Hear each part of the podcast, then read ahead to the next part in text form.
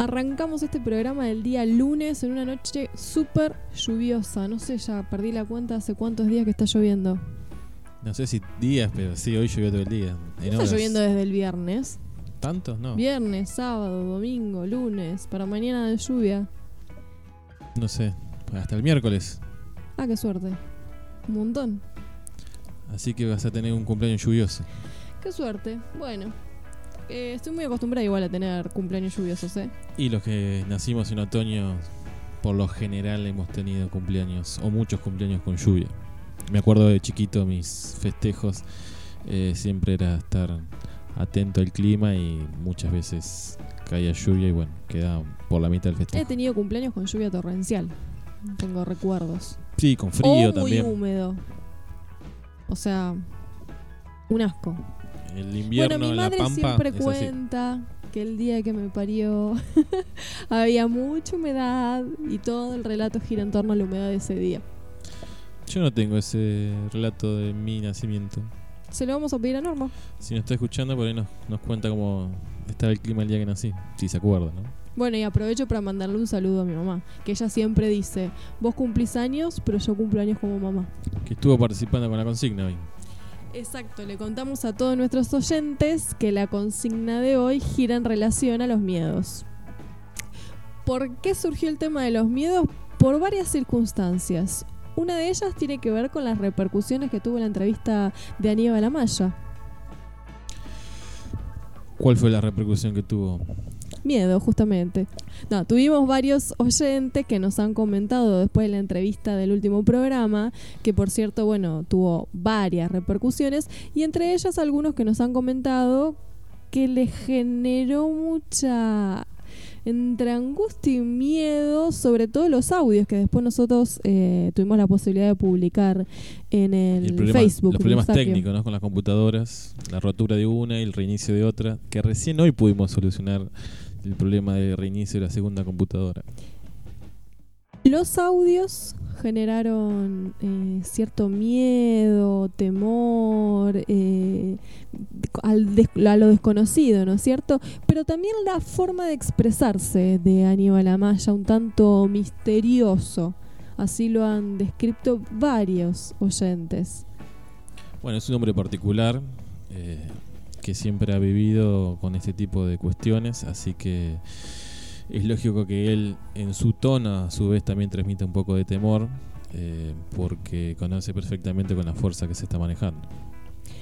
Otra de las cosas, además de las repercusiones de Aníbal Amaya, que nos han generado eh, las ganas de establecer esta consigna el día de hoy sobre cuáles son tus miedos y sobre todo aquellos miedos más absurdos, eh, tiene que ver con un relevamiento que hizo la Universidad de Buenos Aires que si bien ahora le vamos a comentar, no habla necesariamente de miedo, pero sí hace un relevamiento de las consecuencias que tiene la que está teniendo eh, el aislamiento social obligatorio en Argentina.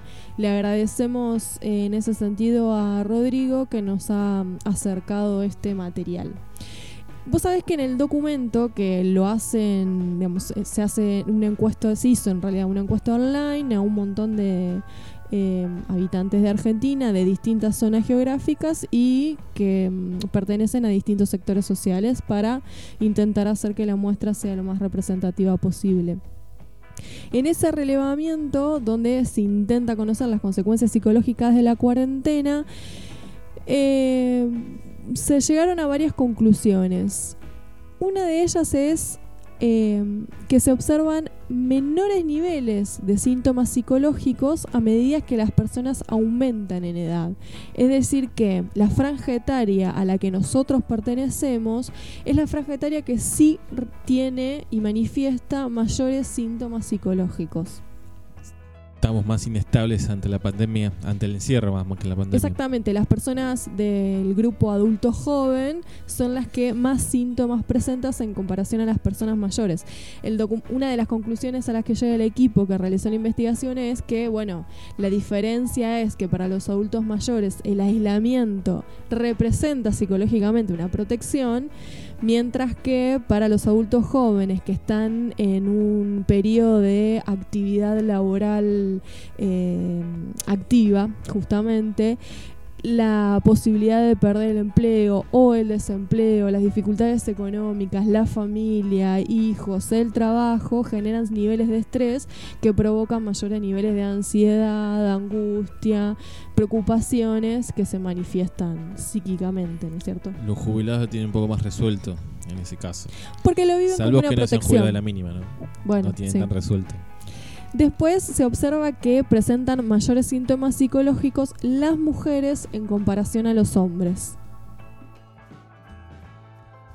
¿Por qué el gesto? No, yo no hice gestos. Claro, para los oyentes no existe ningún gesto. ¿No? Pero hay una explicación a ello. Porque uno podría decir al principio, ay, claro, las mujeres están todas Son locas. todas histéricas. Exacto. Pero la explicación tiene que ver con que las mujeres, por lo general, están encargadas de múltiples actividades que le provocan mucho mayor estrés en comparación a los hombres. Es decir, las preocupaciones del trabajo y también las preocupaciones del hogar. Entonces se ven eh, abatidas por otras situaciones que quizás los hombres no, por supuesto que no en todos los casos, pero podría dar explicación a por qué las mujeres lo viven con mayor estrés y tienen mayores síntomas psicológicos o al menos eh, eso manifiestan en esta encuesta en comparación a los hombres. Otra muestra más de cómo opera el patriarcado y el machismo. Exactamente. Hasta cómo vivir el encierro de la pandemia. Otro de mm, los grupos que manifestaron mayores síntomas eh, psicológicos tiene que ver con los sectores eh, socioeconómicos de menores ingresos. Manifestaron mayores síntomas en comparación con los sectores de ingresos medios y altos. Y si no es lo mismo estar preocupado por cuál de las series de Netflix miro, a si tengo o no tengo para comer. Exactamente. Luego, bueno, más de la mitad de la población no realiza ninguna actividad eh, física o meditación o alguna práctica religiosa o yoga, digamos, ninguna actividad que lo mantenga, eh, no sé, activo, me sale, pero es redundante. Sí, no todo el tiempo conectado con, con la realidad del encierro en sí mismo o con el miedo al virus. Bueno, y además actividades que nos permiten distraernos, sentirnos mejor. Después, cuando se les preguntó a los participantes qué haces cuando experimentas malestar psicológico o tenés problemas emocionales, las respuestas fueron: el 37,6% dialoga con amigos, obviamente a través de entornos virtuales. El 15,5% practica el rezo. El 13,34% practica algún deporte. El casi 11% toma medicación sin especificar cuál. Ahora vamos a hablar de la medicación. Se reza tanto como se pastilla la sociedad, Sí. más o menos. Bueno, la, la religión es el opio de los pueblos. El 8,9 consume alcohol. El 4,79 recurren a su profesional psicólogo. Fíjense el escaso porcentaje de personas que tienen, que recurren a su psicólogo eh, o que lo tienen, efectivamente. Sí, ahí me imagino que se deben combinar dos cosas, que es el acceso, el tener acceso a la salud mental, y por otro lado, eh, vencer los perjuicios y reconocer que uno necesita una ayuda eh, psicológica. Sí, puede ser. Bueno, un gran tema, en los prejuicios sobre la psicología. Yo sigo escuchando que gente decir yo no creo en el psicólogo o no creo en la psicología. Pero rezan. No, aparte como si la psicología fuera una cuestión de, de fe o de creer o no creer, como si no, no fuera una ciencia. Ujú. Después, el 74% de los participantes presenta alteraciones en el sueño. De diferentes tipos esas alteraciones. Eh, es decir, que pueden o estar durmiendo mucho más que antes o eh, sufrir insomnio, por ejemplo. Temática que vamos a tener lunes que viene, ¿no? El lunes que viene, eh, que vamos a tener casi profesionales eh, que nos van a estar dando una mano para charlar sobre el sueño. Las problemáticas del sueño y lo que representan los sueños, ¿no? Qué cosas estamos soñando. Así que de paso váyanse agendando qué sueños raros han tenido durante la cuarentena. Luego, entre las alteraciones más frecuentes, eh, tienen que ver con las alteraciones en relación a la vida sexual. El 44% dice que es poca o nada satisfactorio. El 32% respondió que es moderadamente satisfactoria y un 24% muy satisfactoria. La cuestión es que en comparación al año anterior, 2019, aumentó un 10% la insatisfacción durante la cuarentena. Eh, en relación a las sustancias, esto fue un- una, digamos, una novedad, eh, o no era lo que se esperaba encontrarse cuando se hizo la investigación, es que el 49% eh, respondió que lo que aumentó fue el consumo de tabaco. ¿no? Uno suponía que aumentaba el consumo de otras drogas, o drogas o alcohol, por diferenciarlo de alguna manera. Y en realidad, tanto el de alcohol como las drogas, eh, sin especificar, ¿no? Eh, aumentaron un 27%. Eh, y eso que el tabaco es una sustancia que en los últimos años viene bajando. Desde que se prohibió la publicidad de, las marcas de cigarrillos, eh, cada vez menos gente se incorpora al vicio de, fumar. Después, un porcentaje mínimo, pero no por eso menos importante, porque de hecho eh, la investigación eh, apunta que post pandemia es ahí donde se va a tener también que hacer un trabajo minucioso con esos pacientes o esas personas. El 4,21% de los participantes reportó haber tenido ideas de muerte o suicidio durante la cuarentena. Que eh, una de las especulaciones y las hipótesis de la investigación es que esas dificultades psicológicas sean preexistentes a la cuarentena y se ven eh, emergentes en este momento. Sí, hemos escuchado varios profesionales, no solo de la salud mental, sino también varios filósofos que hablan de que los estados o, o las características personales se ven exacerbados durante el encierro, durante la cuarentena. Bueno, el Ya he este comentado. responde eh, a la misma sintonía. Ya he utilizado este espacio de introducción como eh, radioterapia. Los, ahora traemos datos profesionales. Duros. duros, exacto, objetivos. Esta es la verdad. Bueno, la cuestión es, como le decíamos al principio del programa, que tanto las repercusiones que tuvieron las entrevistas, sobre todo el último programa a Aníbal Amaya, los audios que nos compartió y también este informe nos hizo pensar en la cuestión de los miedos y en organizar esta consigna para el día de hoy que, dicho sea de paso, ya tuvo mucha participación. Sí, Vanina nos dice que tiene miedo de que no salgamos nunca más. Eh, bueno, Susana nos decía que no es un tema para tratar en radio. Miriam nos decía que lo que más siente es angustia más que miedo. Pato nos dice que tiene miedo a que todo vuelva a la normalidad y a usar Zoom. Y Amanda nos dice que tiene miedo al futuro, que haya más pobreza todavía. Yo leo esos miedos y pienso que son miedos absolutamente serios e importantes en relación al miedo que yo traía para contar. Porque la consigna tiene que ver con ese miedo absurdo. Ese miedo que no por ser absurdo es menos importante porque es un miedo, pero es un miedo absurdo. Que no de hecho, vamos ya no lo contando tengo por la más. calle. Claro, que uno le da casi vergüenza. Pero yo lo voy a contar igual. Por ahí, escuchar mi miedo les hace recordar miedos en la infancia. eh, que son. Hoy ya no lo tengo más, creo. No sé. Tendría que volver a estar en esa situación. ¿Cuál es mi miedo? O el que yo tenía hace mucho tiempo. Yo dormía, compartía la habitación con mi hermana Lucila y se nos daba cada tanto eh, el juego de intercambiarnos de cama. ¿No? Siempre, cada tanto mi hermana me decía, eh, ¿no querés dormir en mi cama? Yo me cambio, me la tuya. Bueno, ese era el juego, digamos. Una habitación muy grande, de una casa antigua, esas casas chorizo, con un ventanal muy grande que daba al patio. Lo contextualizo para que se intentar justificar mi miedo. Y yo suponía que si le decía que sí y, le, y la dejaba a mi hermana dormir en mi cama, la iban, se la iban a llevar los extraterrestres.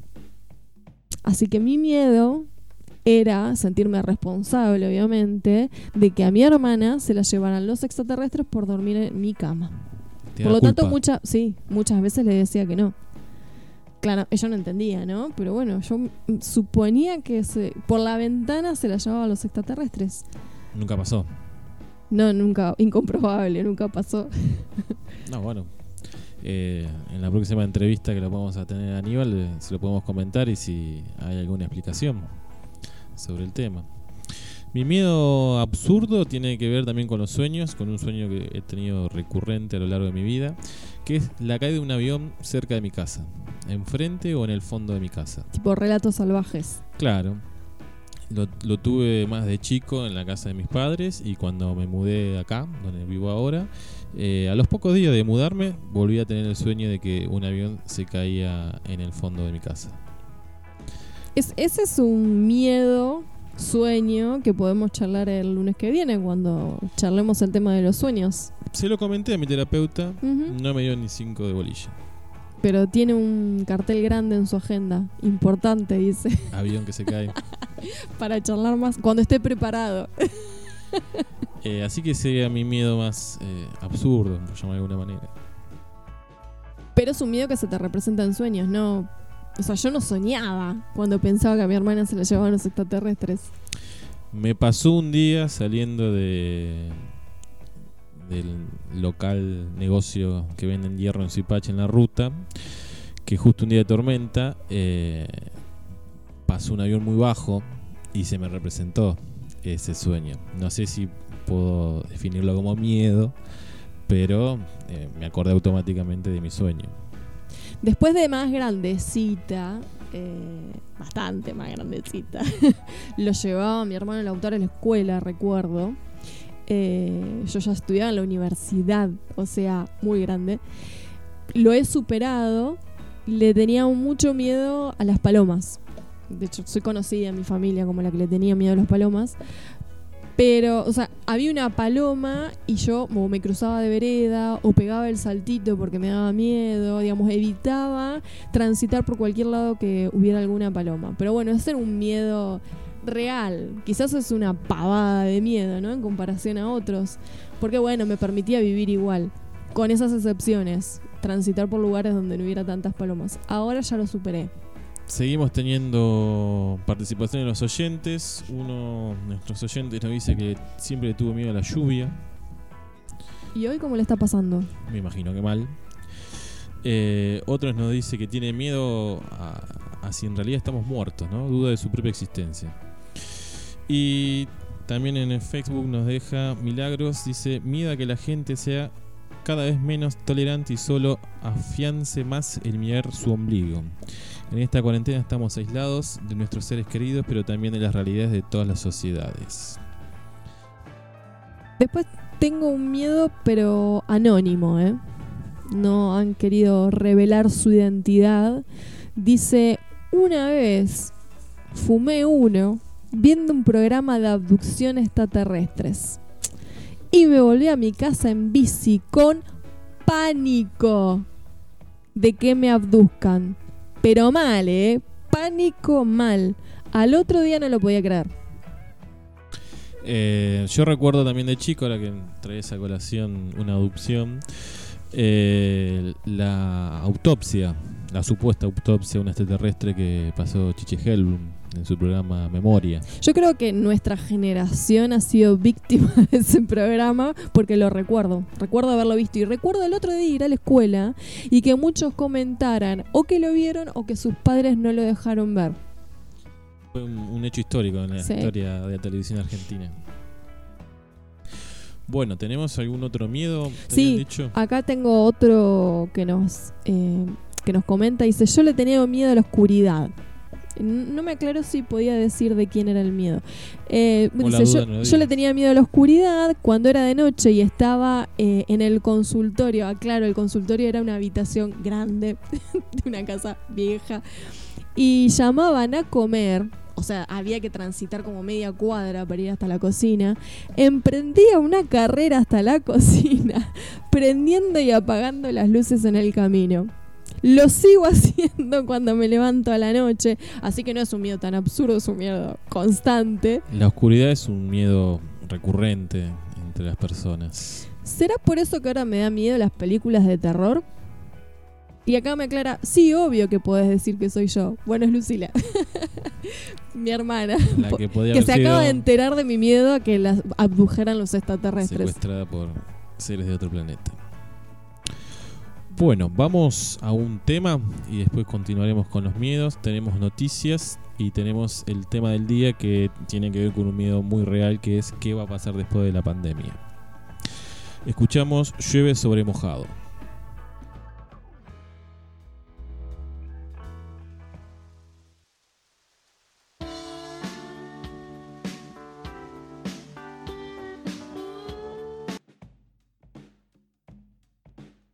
Llueve sobre mojado, pero estamos aquí en el primer bloque de Un Vinito y en esta ocasión con las novedades, las noticias, tanto a nivel internacional como nacional, que por cierto hay bastante producción de noticias. ¿Te parece si arrancamos con las internacionales? Bueno, Tenemos una de las noticias que produce, vuelve, digamos, a, a reiterarse que tiene que ver con la posibilidad de un complot o de que el COVID-19 en realidad no sea tan natural como parece. eh, ¿cuál sería la teoría nueva? La teoría nueva tiene que ver con que uno de los laboratorios en Wuhan, eh, uno de los laboratorios en Wuhan decía, perdón, me distraje con el ruido de los, De los truenos. de los truenos. No sé si salen por el programa de radio. Eh, bueno, decía que uno de los laboratorios eh, de Wuhan fueron, fue una asociación que se hizo entre Francia y China y que de allí salió como una eh, especie de manipulación biológica, de allí salió o por accidente o a propósito el COVID-19. Un laboratorio que había acordado Francia entregar a China allá por el 2005 después de lo, lo que había sido el SAR. Exacto. Eh, en ese momento era presidente Chirac en Francia.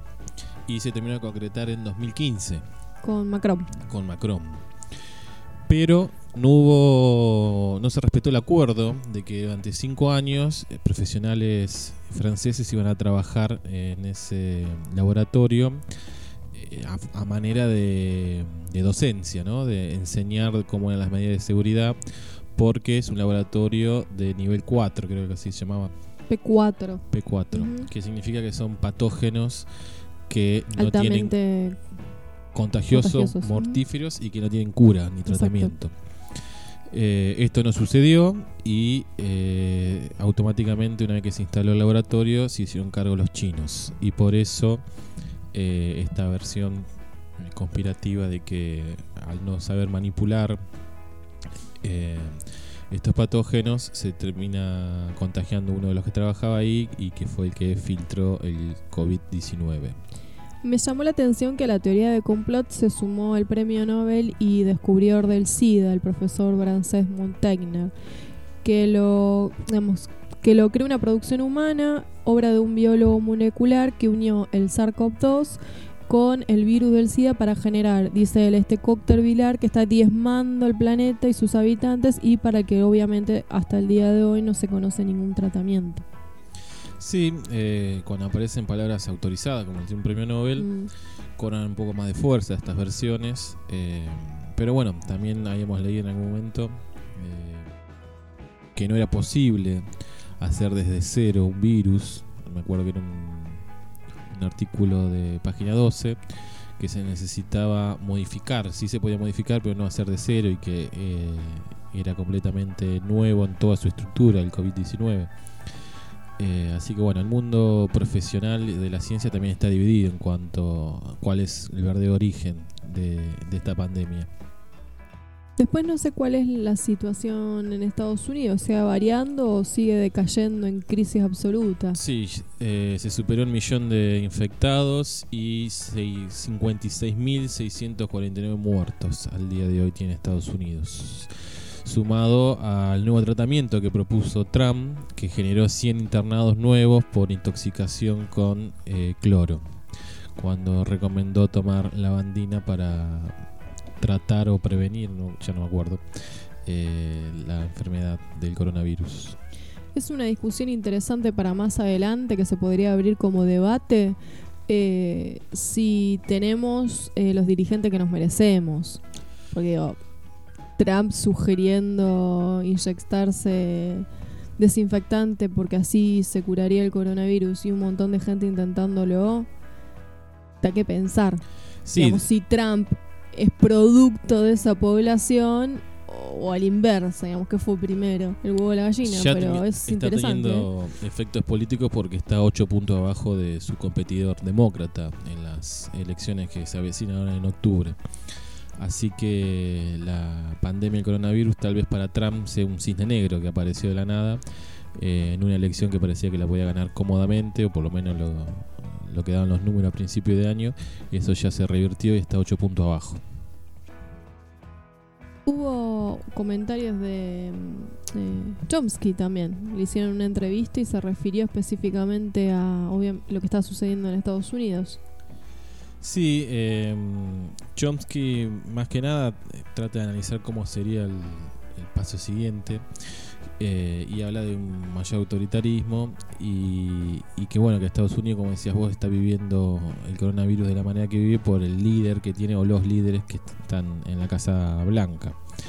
Eh, siempre con una cuestión un poco más pesimista, la de Chomsky, que, bueno, que esta aparición de, lo que comentabas vos sobre el laboratorio francés en China eh, nos hace retomar que nosotros dijimos que Chomsky se había equivocado, también no se equivocó.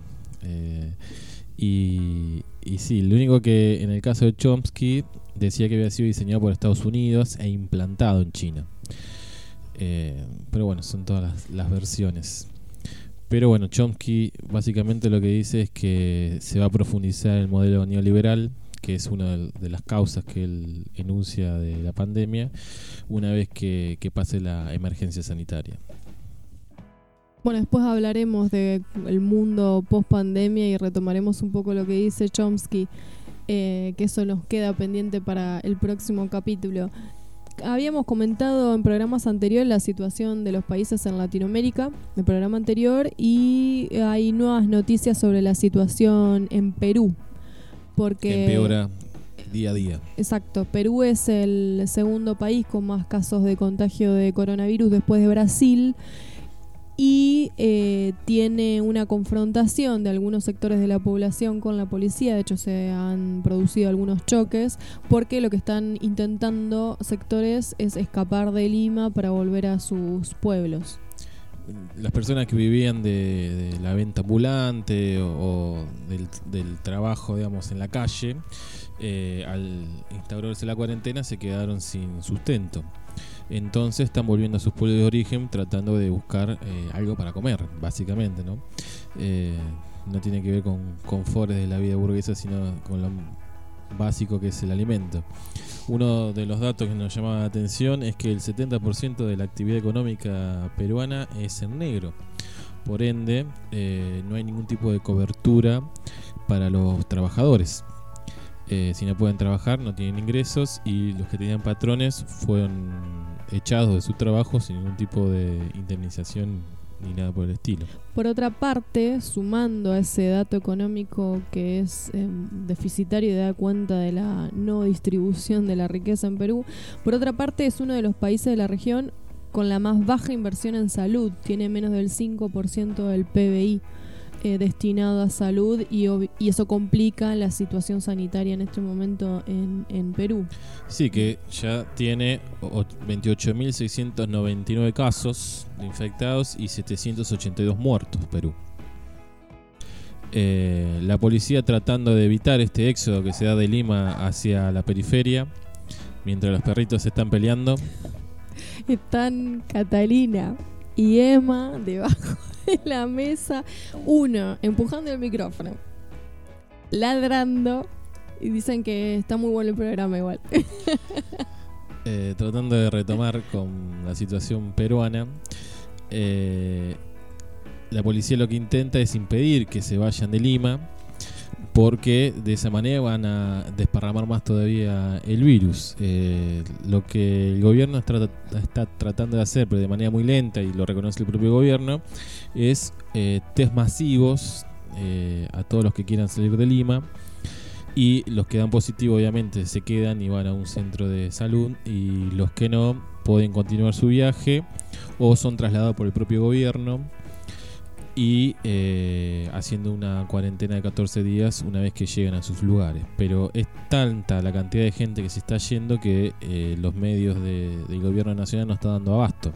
Y por esto se generan estos enfrentamientos con la policía porque es gente que claramente no tiene nada que perder. Entonces entre pelearse o que lo mate la policía y morirse de hambre le da exactamente lo mismo.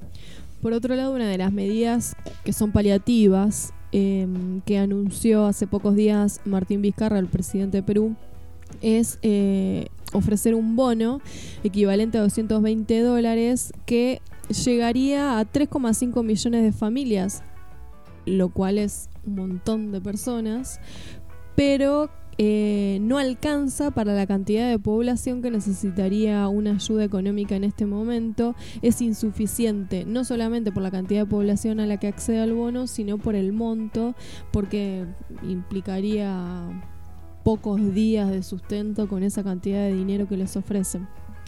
Sigue habiendo medidas populistas que atentan contra el libre mercado, como estos planes para vagos, ¿no? Eh, Parece que no hay otra solución. No hay otra solución más que eh, el estado presente para la crisis del coronavirus. Esperemos que el estado presente continúe, pero asumiendo medidas que tengan que ver con el desarrollo industrial, científico y educativo de los países en Latinoamérica. Ese podría ser el panorama futuro alentador. Siendo optimistas. Siendo optimistas. Pero bueno, Perú está en esa situación. Eh, el gobierno prometió redoblar los esfuerzos para solucionar este tipo de problemas, ampliar este ingreso universal que están proponiendo. Pero bueno, una de las economías modelos para los liberales argentinos de, crecimiento en la región, eh, vemos como ante una crisis de, de esta envergadura se cae a pedazos también, igual que lo hizo Chile, igual que lo hizo Brasil, igual que lo hizo el propio Estados Unidos y los grandes países desarrollados de, Europa. por más que les pese.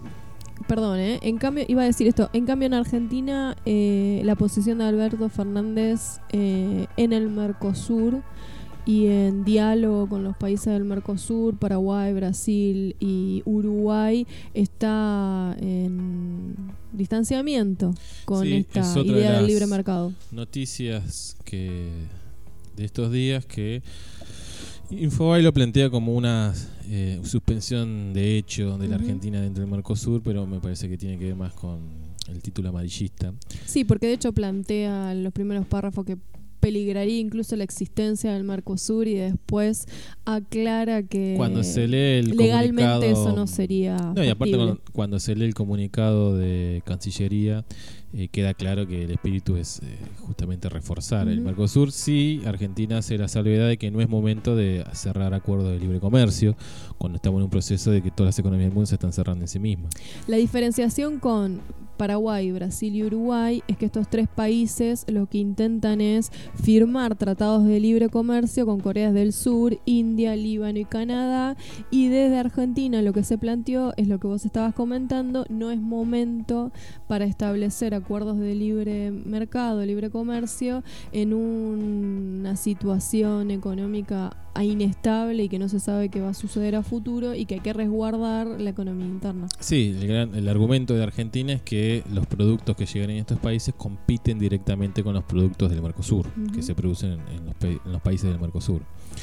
Eh, pero lejos está de, romper o negar al, bloque regional. De hecho, en el comunicado de Cancillería se hace hincapié del, del importante y el rol que van a tener los bloques regionales eh, en la reconstrucción después del coronavirus.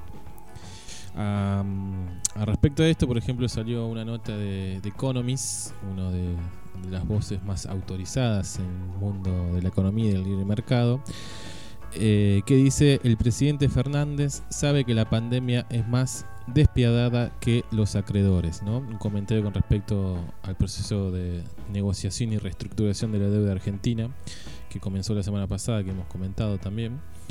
Eh, así que bueno, por más que le duela a muchos, eh, las políticas que está llevando adelante el gobierno eh, no solo se han aplaudido por, por los comunistas ni por los populistas, sino también por el mundo libre, como lo llaman ellos. Es el hombre gris. Ya lo advertimos en un vinito, ¿eh? Es el hombre gris. Después no vayan a decir que nosotros no lo dijimos. Fue un anuncio de un vinito. Aquí. Me estoy pareciendo al gato silvestre. Sí, estamos de- mirando demasiado C5N, me parece. ¿Qué noticias nos quedan por comentar? Dando nota, también en Argentina, tenemos el tercer caso a nivel mundial y el primero en el país de una nueva sintomatología em, con esta enfermedad COVID-19. Un médico del Hospital Piñero, de hecho es eh, un médico traumatólogo, el jefe de traumatología del Hospital Piñero que dio positivo de COVID-19 y que sus colegas, eh, quienes además le hicieron este, el análisis, se asombraron porque presentó un síntoma que hasta el momento no se registraba como característico del coronavirus, que es sarpullido. Sí es el tercero que se registra en, la, mm, este, las referencias científicas eh, a nivel mundial. Así que podría ser también a considerarse, prestar atención, si se volvieran a reiterar en algunas otras personas, el sarpullido como un síntoma de coronavirus. Se suma a otro descubrimiento o, o lo que se va conociendo, ya que esto es un virus completamente nuevo, que es con los coágulos que genera el coronavirus en los pulmones, que explican las muertes en personas jóvenes sin antecedentes eh, o enfermedades preexistentes. Eh, lo que lleva a aconsejar que en una primera instancia de, de tratamiento se administren anticoagulantes para evitar este tipo de cuestiones porque estos coágulos después van por el cuerpo y llegan al cerebro o al corazón y pueden generar un ACV o un paro cardíaco que es lo que ha generado la muerte en, los más jóvenes. Y por otra parte yo enlazaba eh, la nota que hoy conversábamos sobre el laboratorio en Wuhan y cómo este premio Nobel, que fue quien descubrió el virus del HIV, eh, sostiene que es un complot con la medicación que recibió este eh, paciente, este jefe de traumatología, Carlos Zavala, de- del Hospital Piñero, porque los él fue medicado con retrovirales que se utilizan para, eh, bueno, paliar las consecuencias de- del SIDA. Y inmediatamente mis neuronas hicieron sinapsis, lo enlazaron, no sé si será correcto, pero bueno, eh, es, No, en se- todo se, caso, está utilizando para el tratamiento del La buena COVID. noticia es que retrovirales conocidos y, y- y de fácil acceso, entre comillas, eh, estarían dando resultado contra el coronavirus. eh, lo que abre la puerta a la esperanza de encontrar un tratamiento definitivo para la enfermedad. De hecho, eh, este médico, eh, el último análisis que le hicieron dio negativo, está a la espera de reiterarse otro análisis y ya sería, eh, si da negativo, definitivamente dado de alta. Obviamente su transcurso fue muy bueno, no presentó fiebre, pero bueno, tuvo esta peculiaridad que no lo considerábamos hasta el momento como síntoma del COVID-19. Bueno, después tenemos eh, lo importante de tener alguna red social o tener pilas. Sí, yo antes de pasar a lo nacional quería, nos quedaba la cuestión de, Europa con respecto a las nacionalizaciones de empresas. Eh, Francia y Espa- eh, perdón, Francia y Alemania pidieron a la Unión Europea eh, poder intervenir como estados en, en en los grupos económicos eh, comprando acciones o haciendo salvataje las empresas que están en crisis o están al borde de la bancarrota. Eh, un poco lo que veníamos diciendo de Perú, otra vez eh, la cuestión del Estado, otra vez las medidas populistas, otra vez yendo en contra de la libertad, de la autorregulación de la oferta y la demanda, ¿no? Son ellos mismos. Eso es lo bueno, ¿no? En todo esto, que ellos mismos están hablando y diciendo que tienen que, intervenir y tienen que hacer los salvatajes. Me llamó la atención que uno de los países que, mm, que no estaría tan de acuerdo con esto es España, que justamente tiene un gobierno de corte socialista, entre muchas comillas. Eh, pero tiene que ver con la historia española. Hoy leí un poco sobre el tema y que ya hubo un salvataje parecido eh, en España en la década del 70 y lo que hizo fue aumentar el déficit de las cuentas públicas en España y eh, el sector privado como pasa siempre, ¿no? Seguía viviendo felizmente mientras que la deuda o los mal manejos de las empresas los terminaban pagando todos los contribuyentes españoles. Por eso eh, en su antecedente o en su historia económica, España no estaría tan de acuerdo con esto y estaría vetando esta disposición, pero bueno, como los principales países eh, de la Unión Europea están de acuerdo, saldría igual esta modificación del estatuto eh, europeo. Bueno, la intervención del Estado, nuevamente, la importancia del Estado claramente no hay otra respuesta de los países más que el Estado interviniendo en el sistema de salud, en la economía básicamente. Llegará la hora de que nos demos cuenta de que no, no podemos seguir yendo en contra del Estado de, esa manera, ¿no? Después el Estado obviamente tiene miles de críticas y, y de cosas para perfeccionar o para mejorar, pero que es un actor indiscutido que tiene que estar para la famosa redistribución de la riqueza, eh, si algo dejó en claro el coronavirus es eso, me parece. Por más que siga existiendo negadores de la realidad. Esperemos. Está todo transcurriendo. Esperemos que así sea. Y bueno, eh, no podemos sacar ninguna eh, conclusión ni, ni, mucho menos aseverar qué es lo que va a suceder. De hecho, hay muchas voces a favor eh, y en contra incluso de lo que vaya a suceder, sea la intervención del Estado o eh, la crisis absoluta del neoliberalismo y volver a construir un mundo nuevo a partir de aquí. Pesimistas y optimistas debaten en esta cuarentena, pero veremos qué es lo que sucede. Acá tenemos una, un comentario eh, de alguien que conoce de medicina que nos dice que el serpullido aparece en pediatría, igual que en infecciones gástrica intestinal. Eh, que iría acompañado de los síntomas. Cuando hay un problema respiratorio también aparecería esto, ¿no? Por lo que entiendo. Porque se ve afectada la hemoglobina, nos dicen.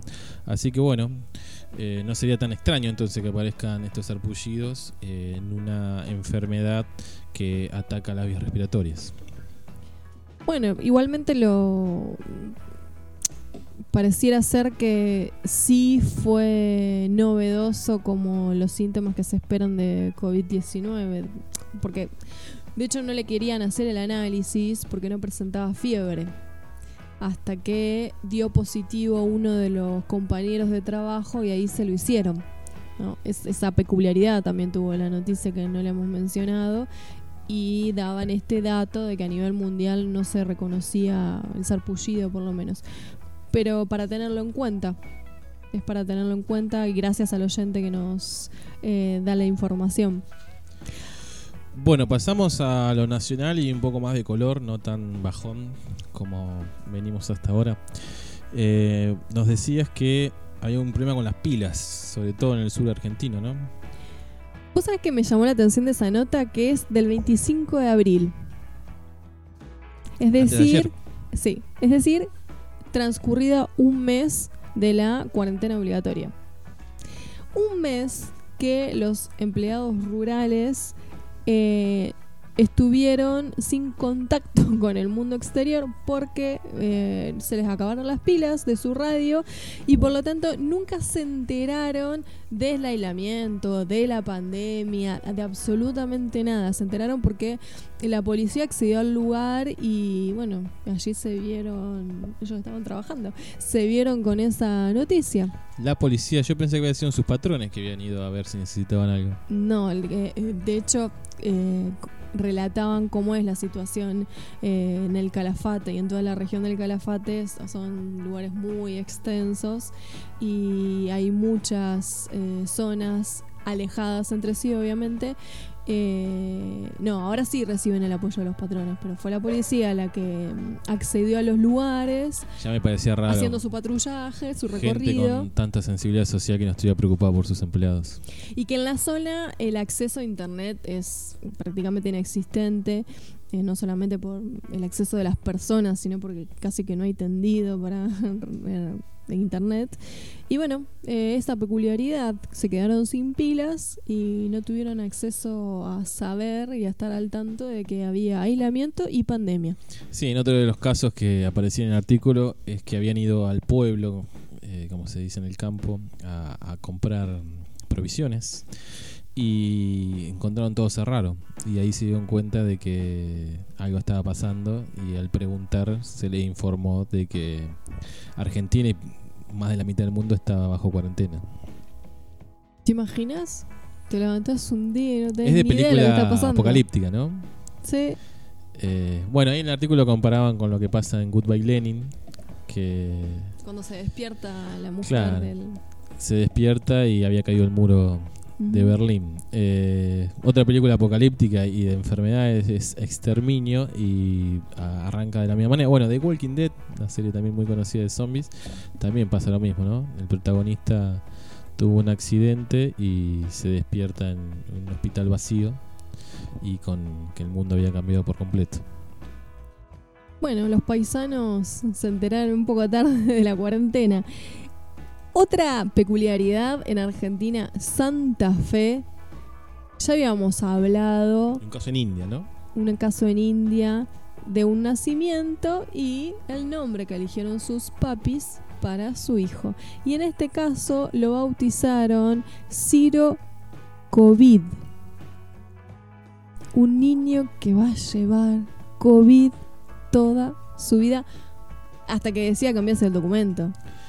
Eh, a mí lo que me llamó la atención es el argumento del padre, que es para que sea más fuertecito. Al ponerle COVID, entiende que su hijo va a ser más fuerte ante las adversidades del mundo, ¿será? Sí, eh, entendí el mismo argumento que vos estás comentando. Lo primero que me representé fue al pobre COVID siendo fuerte y sintiéndose valiente, porque su papá le puso COVID para ser valiente y todos los compañeritos de la escuela alejándose, pues se llama COVID. Sí, o cargándolo. Eh, está bien que los chicos siempre van a tener algo para cargar, pero... No sé, para mí... Y es- si aparece la vacuna, no, y se es- le fue toda la fuerza. El tema es cargar eh, emocionalmente para toda la vida de una persona con un nombre, ¿no? Porque por más que esto se solucione y salga un mundo nuevo y espectacular y hermoso, no va a, deje- no va a dejar de tener la carga de una enfermedad, de una cantidad de muertos increíble. Bueno, decíamos a la introducción del programa de las consecuencias psíquicas de un encierro. Eh, así que bueno, Ciro COVID va a tener que hacer mucha terapia, supongo, cuando empiece a tener uso de razón de sí mismo. Pobre Ciro COVID. Noticias locales. eh, graciosa y no tan graciosa. En Mercedes, eh, un muchacho de unos 32 años, internado en la clínica Cruz Un adulto Azul. grande responsable ya, ¿no? un- de estos que de este grupo joven adulto que es el, el sector que peor la pasa en cuarentena hoy decíamos después de dar los datos del observatorio de la uva se escapó el muchacho se escapó de la clínica para visitar a su novia Bueno, hemos hablado de los amores en cuarentena. Se ve que este es muy fuerte. fogoso el muchacho ¿Y cómo se resolvió? Terminó preso. No, no, sí, está con custodia policial, nuevamente internado, a la espera de los resultados, porque es, en este momento es sospechoso de coronavirus. Esperemos que Eh, dé negativo porque hasta la propia novia lo va a dejar por irresponsable. Sí, no trascendió el nombre del muchacho, imagínate, pueblo chico, infierno grande. Sí, la verdad que menos mal que no trascendió. Lo cierto es que ahora está con custodia policial. Eh, pero bueno, un caso más de irresponsabilidad. Me acuerdo al principio de, de la cuarentena, un caso de un mercedino que había vuelto a Brasil. Chico que no tenía un mango y salió En escrachado todas en todas las pantallas de, de los medios nacionales y bueno, y obviamente en su pueblo. Yo supongo que, a ver, puede tener miedo, pánico, le pueden haber sucedido muchísimas cosas. Podría ser, ¿no? Hablando de miedo en este programa, podría ser y por eso se escapó y bueno, y, y en la novia encuentra refugio. No deja de ser, más allá del miedo, una situación de irresponsabilidad. Pero bueno, eh, le, le- le damos un toque de humor y lo tildamos de que es un boludo.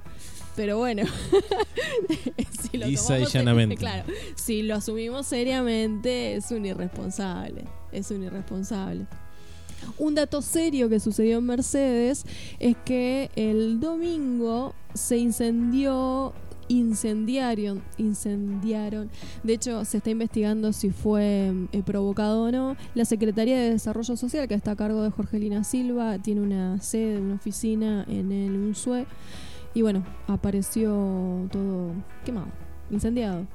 Ya Algún- había tenido, al- ya había, ya sucedieron algunas situaciones un Algún poco libertario que está peleando contra la opresión estatal y la propagación de vagos.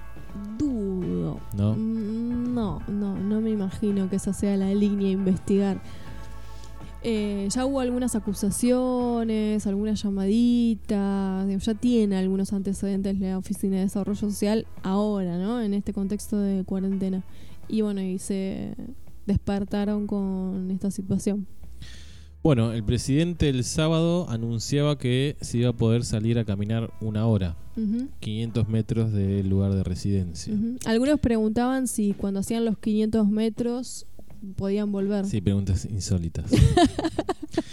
Eh, si era Si acumulativo. salía 12 menos cuarto de la noche, hacía los 500 metros y ya 2 y cuarto tenía 500 metros más porque era el otro día. Sí, o, o si era acumulativo, decía. Eh, si hacías 400, te quedaban siempre el otro día y tenías 6. Bueno, un montón de preguntas bastante estúpidas. Pero o bueno. 500 metros para dónde. Eh, pero tenemos la certeza ahora, tanto en Mercedes y en Suipacha, que creemos que nuestra mayor audiencia está en estos dos distritos, en ninguno de los dos se puede salir. Ni Suipacha ni Mercedes adhirieron a esta flexibilización de la cuarentena, así que seguimos estando encerrados en nuestra casa, salvo que tengamos algún justificativo para salir a trabajar. Que eso sí se amplió, por ejemplo, en Suipacha, no conozco el caso de Mercedes, pero todos los oficios pueden eh, trabajar con ciertas pautas, por ejemplo, no puede haber más de cinco personas trabajando en una obra y cada uno de los que trabaja tiene que sacar un permiso especial en la municipalidad. No solo el patrón, digamos, sino los peones de albañilería. En el caso de la albañilería, por ejemplo, también tienen que sacar un permiso cada uno de eh, las personas que tienen que ir a trabajar. Pero bueno, eh, son buenas noticias para las personas que necesitan salir a ganarse el mango para comer. Pero no sabemos tampoco el efecto que puede traer esto en cuanto al crecimiento del contagio. Si bien en Suipacha no tenemos al día de hoy eh, un caso declarado, no sabemos cómo va a seguir evolucionando. El presidente también eh, expresó que en caso de que haya alguna disparada en los contagios, se volverá para atrás y se volverá a poner estricta la cuarentena. En Mercedes no hay modificación del aislamiento. Sí, exactamente igual. Incluso en oficios. Y tampoco tiene casos. Pero- Casos sospechosos Claro, confirmados. no confirmados. Hubo uno solo que ya está dado de alta. Eh, por ahora. Pero eh, bueno, no hay circulación comunitaria como No. puede ser el caso de Luján, por ejemplo, Exacto. que estamos bastante De hecho, cerca. ya circula el meme del torbellino que viene y dice eh, coronavirus en Luján y los de Mercedes gritando, saliendo para adelante. Sí, es muy probable, sobre todo viendo cómo se propaga en el mundo, que todos terminemos, todos los distritos terminemos con casos. Eh, pero bueno, cuanto más se tarde en llegar, mejor va a ser eso. Tenemos eh, oyentes que nos siguieron comentando nuestra consigna del día de hoy. Bueno, vamos a leerlos antes de ir a la pausa. Una de nuestras oyentes dice a las alturas, pero de lo que más se ríen es de que le tengo miedo a las cucarachas. Eso que soy del monte misionero, dice. Y otro oyente. ¿Tiene connotación política o cucarachas de bichos solamente? No, no, no, no. cucarachas de bichos. Y otro oyente hoy muy temprano, ni bien sacábamos la consigna en nuestras redes sociales. De hecho, yo le dije, tu miedo es mucho más serio del que yo voy a contar al aire. Dice, que le tiene miedo a no poder abordar todas las cuestiones que involucren a sus hijos, que el estrés la gane, que colapse, mi capacidad de soportar y sobrellevar la cotidianeidad, miedo a desbordarme y estallar en crisis. Un miedo al que hay que prestar atención. El mío ya ha sido superado. Sí, creo que todos estamos un poco también en esa situación ahí media border del estallido. Eh, pero bueno, hay que seguir trabajándolo hay que seguir haciendo actividad física para liberar endorfinas y que bajen los niveles de ansiedad. Llamando a la terapeuta si es posible. También los que tienen la posibilidad de hacerlo. Eh, comer algo rico, sin pasarse. Eh, tomar algo rico. Todo lo que ayude a, a relajar y bajar los niveles de estrés va a ser muy bienvenido en esta cuarentena. Y escuchar un vinito lunes y jueves, 9 horas. Sí, no sé, porque siempre seguimos con las noticias medio la, bajón. La realidad, señores. La realidad. Eh, el que se quiere evadir de la realidad justamente no debería escuchar un minuto, pero bueno. Eh, pero tenemos buena música y tenemos un tema largo, angustioso. Eh, ¿No era que teníamos que levantar? no, no, tenemos que seguir. La logoterapia dice que atenuar, atenuar no, eh, profundizar el síntoma eh, ayuda a la cura. Así que vamos a profundizar con la música.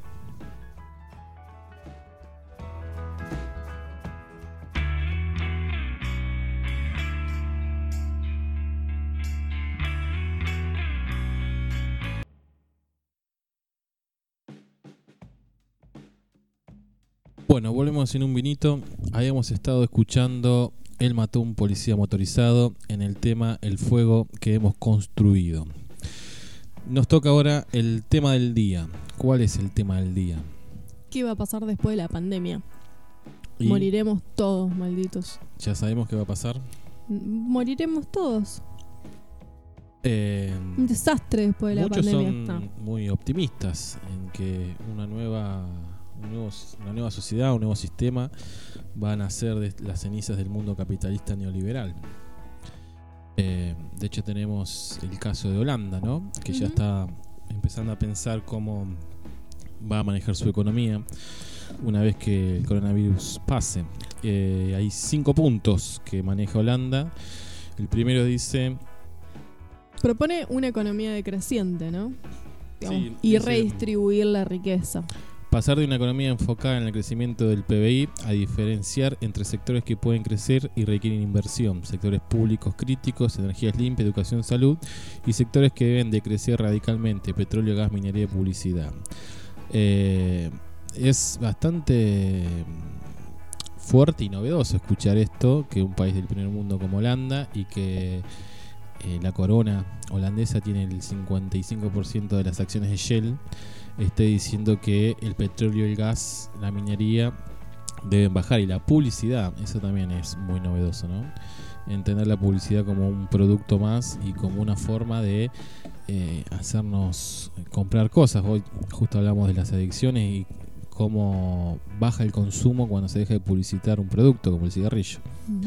Eh, el segundo punto del nuevo programa económico que esperemos que se aplique, y no solo en Holanda, construir una estructura económica basada en la redistribución, que establece una renta básica universal, acá le estaríamos pegando en el corazón de los liberales, un sistema universal de servicios públicos, un fuerte impuesto a los ingresos, que estamos próximos a tener ese debate en la Argentina, al lucro y la riqueza, horarios de trabajo reducidos y trabajos compartidos y que reconoce los trabajos de cuidados, acá un guiño al feminismo y las reivindicaciones de las mujeres, ¿no? de que se han reconocido los trabajos de cuidado como parte de la plusvalía y de las ganancias que saca el sistema capitalista a partir del trabajo gratuito que en su mayoría lo ejercen las mujeres. Mencionábamos hoy que las mujeres son las que han contestado que en mayor porcentaje tienen síntomas psicológicos y en parte una de las hipótesis es que tienen doble tarea, no solamente la laboral sino también la del hogar, así que queda más que claro que un cambio en relación a eso es necesario. Bueno, invitamos a todos los hombres a que compartan las tareas del hogar que tienen que ver con el cuidado de ellos mismos. Punto 3. Transformar la agricultura hacia una regenerativa, basada en la conservación de la biodiversidad, sustentable y basada en la producción local y vegetariana, además de condiciones de empleo y salarios agrícolas justos. Bueno, esto eh, sería un golpe a la matriz productiva de la Argentina, de aplicarse en nuestro país, ¿no? Sería reformular todo el modelo productivo de la Argentina. Que no vendría nada mal, por cierto obviamente. No solamente por lo que producimos, sino también, ojalá se esté pensando en cómo producimos lo que producimos. Porque, bueno, en Argentina, de hecho, acá, en el medio del campo, estamos por eso, sufriendo las consecuencias del uso del agrotóxico para sostener la producción de cierta materia prima que después vamos a exportar, pero no tiene ningún beneficio a nuestra salud, mm, tampoco la economía, digamos. No, y que en la economía de los pueblos, la riqueza que genera el agronegocio es muy poco lo que queda, porque justamente el agronegocio tiene muy poca mano de obra y la plata de los bolsillos de los dueños de campo, de las cerealeras o de los que se encargan de llevarlo adelante el negocio, no suele gastarse en el pueblo. Eh, así que no, no es mucho más la pérdida que queda en un pueblo con, con la agricultura como hoy en día la entendemos que, que los beneficios. En esta cuestión de educarnos soberanamente, eh, sería un punto para prestar atención que los futuros eh, estados, transcurrida la pandemia, estén mirando en, un, en una nueva producción en cada uno de sus países. En Argentina, estar pensando en una nueva manera de producir, en nuevas producciones y bajo niveles de calidad distintos. Eh, bueno, por ejemplo, sin el uso de agrotóxicos que están más hoy que estudiados que generan problemas enormes a la salud. A la salud, al medio ambiente, eh, es todo negativo en ese sentido. Punto 4 del programa holandés, reducir el consumo y los viajes. Esto también me llama mucha atención, los viajes, ¿no? Eh, me hace acordar a los canales de Venecia que se limpiaron y tuvieron la presencia nuevamente de peces, por ejemplo con un drástico cambio de viajes lujosos y de consumo despilfarrador a un consumo y viajes básicos, necesarios, sustentables y satisfactorios. Probablemente eso se produzca luego un tiempo considerable, porque necesariamente es un cambio de, sí, de conciencia. De conciencia. igual va a haber una baja de viajes por el miedo obviamente a los contagios y por la cuestión de crisis económica, ¿no? Va a haber mucha menos gente con capacidad económica de viajar. Eh, pero bueno, sí, obviamente el programa holandés tiene que ver con el cambio de conciencia. Eh, imagino que los eh, cruceros de lujo desaparecerían en este esquema. Y por último, tenemos un tema que es bastante sensible para nosotros que dice, y que es muy bueno que Holanda lo plantee, porque como país del primer mundo hacia el resto, ¿no? Dice cancelación de la deuda, especialmente de trabajadores y poseedores de pequeños negocios, así como de países del sur global, ¿sí? Tanto la deuda de países como a instituciones financieras internacionales. Holanda está proponiendo la condonación de las deudas de los países del tercer mundo, o los países subdesarrollados o en vías de desarrollo, de acuerdo al paradigma que nos queramos parar a la hora de denunciarlo. Seguramente tenga que ver con un sector muy progresista de Holanda, no sé si tiene que ver con el Estado en sí mismo, eh, el Estado como representación social, ¿no? no solo el gobierno de holandés, pero bueno, creo que es lo que todos esperamos, o por lo menos desde un minuto deseamos que el mundo funcionara de esa manera. Eh, no sé si eso es ser comunista o progre o populista o lo que fuese, pero tener esta conciencia de, del límite ambiental, ¿no? Eh, justamente tenemos otra nota para comentar con respecto a esto y de cómo debería ser el mundo. Más que por ahí lo denunciamos como qué va a pasar después de la pandemia y en realidad es cómo debería ser el mundo después de la pandemia si no queremos extinguirnos justamente. Bueno, Rifkin es eh, un sociólogo que aventura justamente cómo organizar el mundo después de la pandemia y lo que plantea en su enunciado es que estamos al borde de la extinción para que no nos damos cuenta de que no estamos por extinguir y que para evitar esa situación probable de extinción lo que hay que estar apuntando y prestando atención es al uso de los recursos naturales. Por ejemplo, cambiar eh, las energías que hoy utilizamos para la producción, cambiarlas por energías sustentables y renovables. Abandonar por completo lo fósil. Lo que me llama la atención del artículo de Jeremy Rifkin es que eh, pone un plazo, que yo no tenía ese dato, que tiene que ver con 12 años. ¿no? La comunidad científica eh, analizó cuál sería el impacto en el medio ambiente de, del modo de producción capitalista en el, que estamos viviendo hoy y en 2018 elaboró un modelo de proyección que da como máximo 12 años ante un colapso total del medio ambiente eh, a nivel planetario. ¿no? Eh, está a la vuelta de la esquina.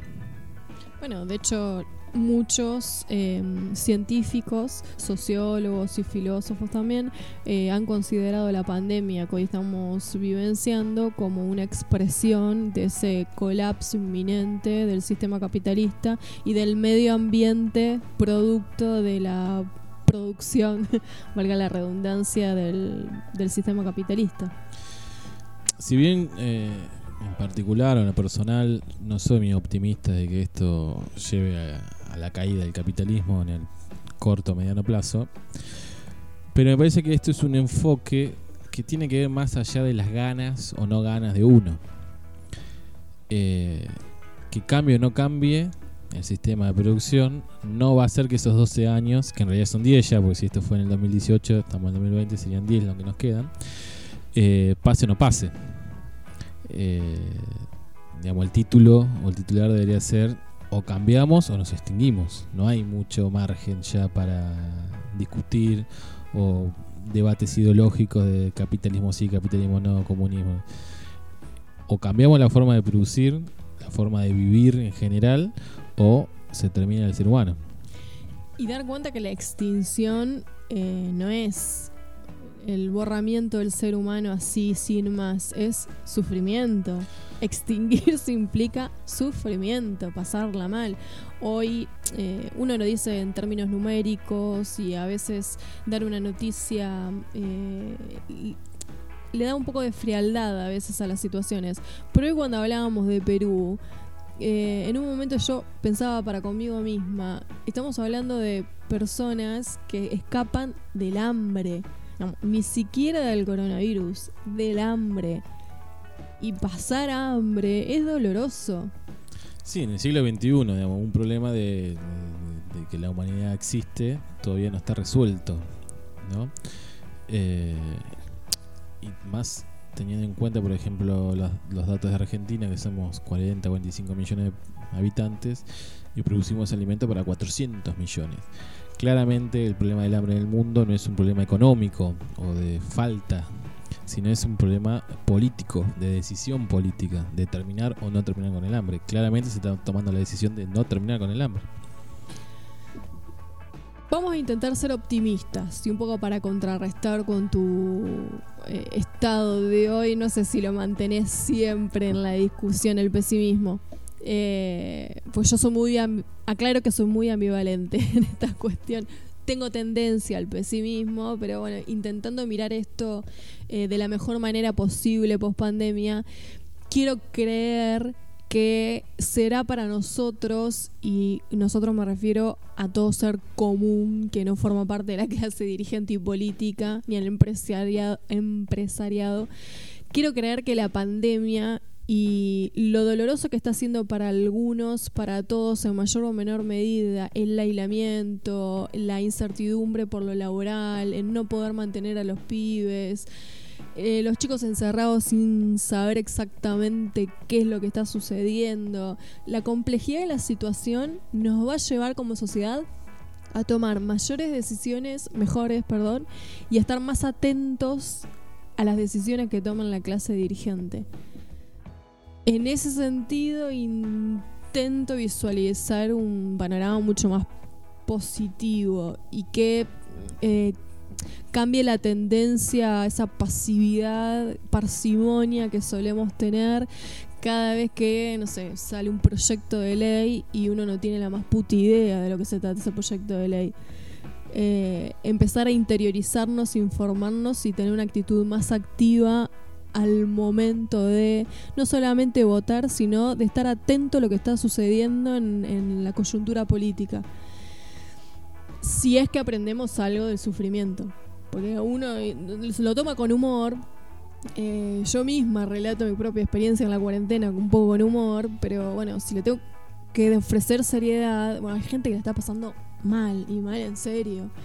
Mal por una situación económica, mal porque, no sé, transcurre una adicción en el medio del aislamiento. Sí, gente que ya la estaba pasando mal y con la pandemia se vio acentuado su malestar, ¿sí?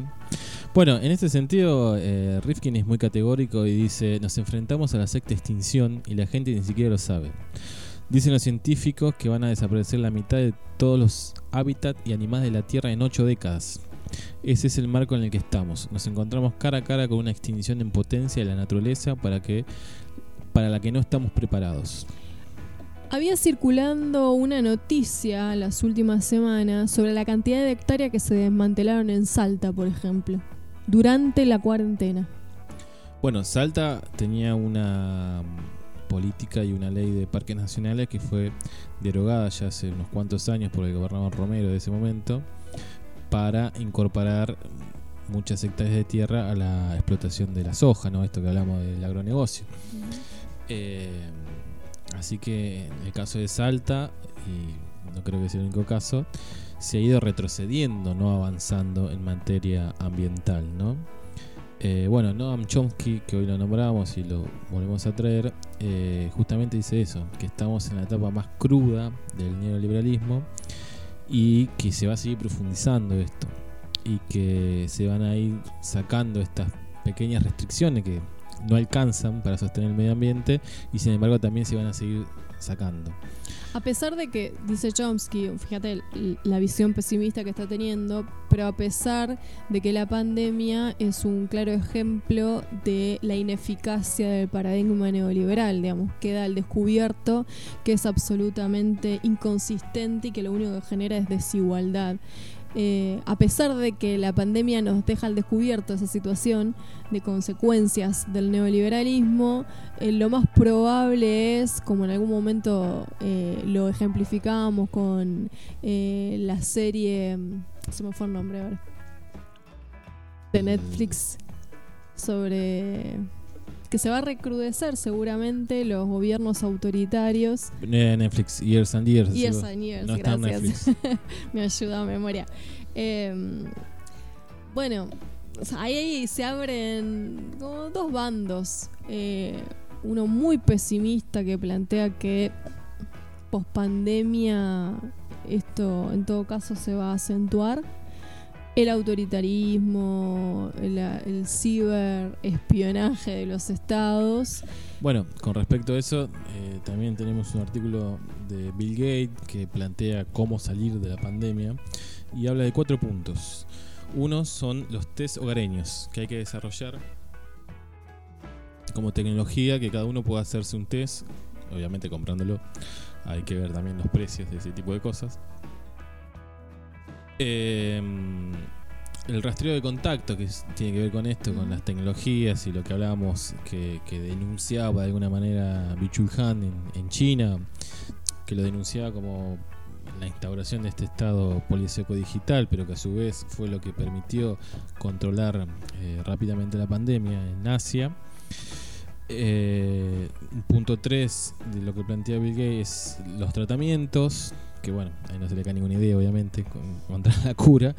Y por último la vacuna, otra idea un poco redundante, pero eh, serían los cuatro puntos que plantea Bill Gates para solucionar el problema del coronavirus. Eh, pero el punto 2, que tiene que ver con esto de los contactos, que él dice que de manera eh, analógica, digamos, eh, es muy difícil porque necesitas que la persona que se contagió sea honesta a la hora de decir con quién estuvo. Eh, se puede solucionar o compensar con la cuestión tecnológica. Que si todos accediéramos a instalar en nuestros celulares eh, una aplicación que mida los contactos que hemos tenido con otros celulares, y automáticamente, sin preguntarnos a nosotros, eh, mandar un mensaje a cada uno de los celulares que estuvo eh, con un contagiado, ayudaría a, mantener el control de la pandemia, ¿no? Y obviamente estos mensajes también llegarían a las autoridades. Eh, él lo propone como algo positivo, siempre y cuando se termine el aislamiento. Y no sé si sería tan positivo. Para mí muy difícil de concretar. Otro pensador contemporáneo. O sea, imagínate para los trabajadores rurales del Calafate que no se enteraron de la pandemia porque no tenían pilas. Sí, la aplicación de celular sería absurda. No, pero además quizás podríamos pensar que Bill Gates lo está pensando... Sí, para su sociedad. Claro, exactamente. Incluso para el sector social que pertenece. Porque quizás sea factible en Argentina, pero con algunos en algunos lugares. No sé, Capital Federal, punto. O las grandes conglomerados.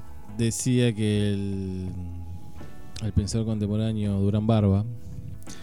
Eh, saca una nota hoy en Clarín diciendo que el autoritarismo es necesario en estos tiempos de crisis, pero que hay un peligro eh, para que continúe, ¿no? que esto se extienda. Bueno, y un poco también lo que hablaba los pensadores como Bichul ¿no? de Europa, más allá de, de la situación de crisis que está viviendo, cómo va a ser la salida política de todo esto. Creo que queda como reflexión final eh, en estos diálogos que tenemos sobre el mundo después de la pandemia o cómo debería organizarse. Como reflexión final, creo que depende, realmente en este momento depende en gran medida de la actitud que asumamos los ciudadanos.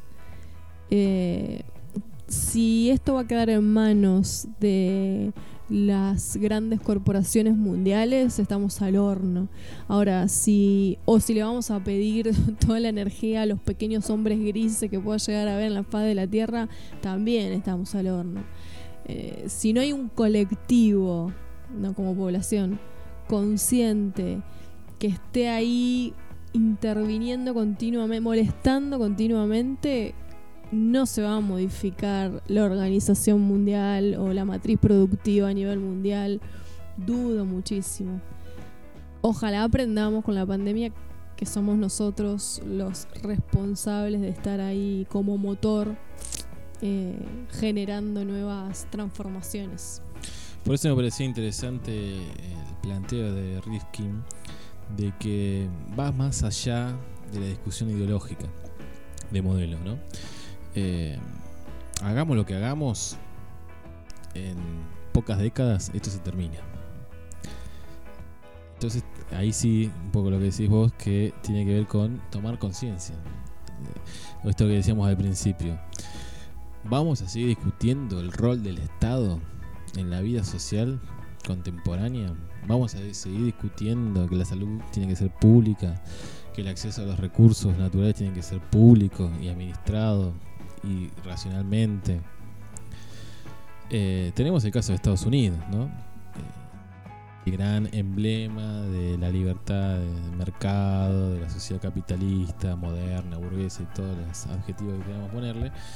Pero sin embargo, frente a la crisis del coronavirus, estuvo muy lejos de lo que son sus películas donde siempre se en el mundo, ¿no? Eh, una respuesta completamente lenta, ya que Estados Unidos tuvo a finales de enero su primer caso de coronavirus y no hizo absolutamente nada. ¿no? Solamente eh, el presidente Trump se burló, le echó la culpa a la oposición, le creó una mentira a los demócratas. Eh, cuando empezaron a producir los test, ellos que son el emblema de la industria y todo. De la eficacia. Sí, la mayoría de los test que ellos fabricaron fallaron, lo que hizo que se agravara la situación. Un sistema de salud que no respuesta de nada. Que los que tienen algún tipo de cobertura social, eh, hoy leíamos que los que tienen cobertura tienen que pagar una consulta pediátrica 100 dólares con la cobertura. No me quiero imaginar lo que deben cobrar los que no tienen nada. Y la descoordinación entre todos los estados, ¿no? Eh, que no sé si atribuírselo al federalismo o, a la inoperancia del propio Trump. Cada estado hizo lo que quiso, lo que pudo, o lo que salió y lo que llevó a una confusión total y bueno, la situación que tienen hoy de más de un millón de infectados y eh, sobrepasando ya largamente los 50.000 muertos.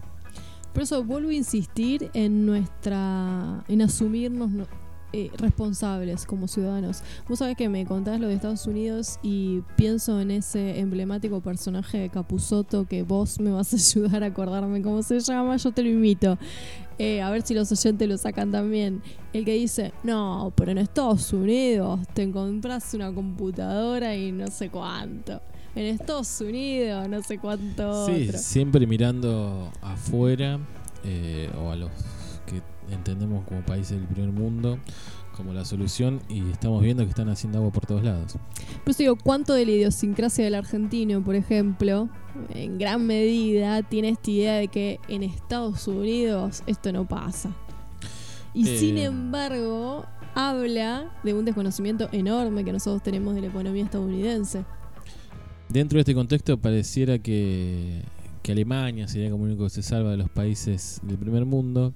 De hecho, había un pseudo periodista de Clarín, Roa, eh, comparando a Merkel con, con Alberto eh, y hablando de las virtudes del sistema alemán. Alemania tiene 158.000 casos, por más que diga que tiene controlada la pandemia, y los 6.000 muertos que tiene son bastante mentirosos porque tienen que ver cómo cuentan las estadísticas en Alemania, cualquier persona que muere si tiene coronavirus, pero murió también porque tuvo un agravamiento con una neumonía, se lo cuenta como neumonía, no como coronavirus. Así que esos 6.000 muertos no son reales en Alemania.